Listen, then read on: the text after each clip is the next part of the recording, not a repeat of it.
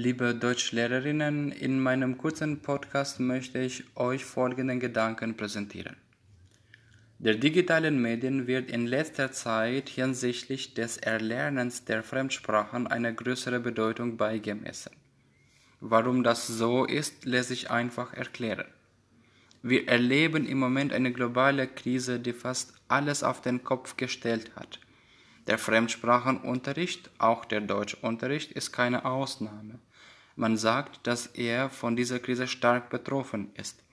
Die digitalen Medien ermöglichen das Lernen von Fremdsprachen unabhängig von Zeit und Raum.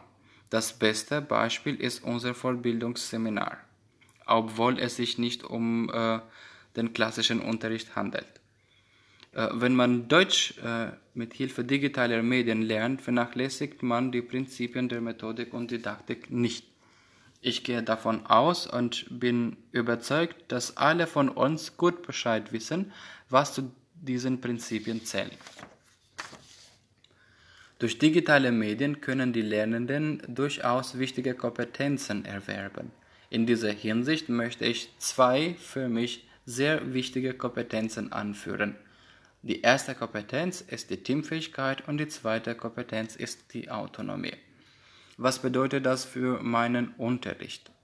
Das bedeutet, dass ich mich bemühen soll, einen Unterricht zu geben, der es allen Lernern ermöglicht, ihren optimalen Weg selbst zu finden und das selbstständige Lernen entsprechend zu fördern.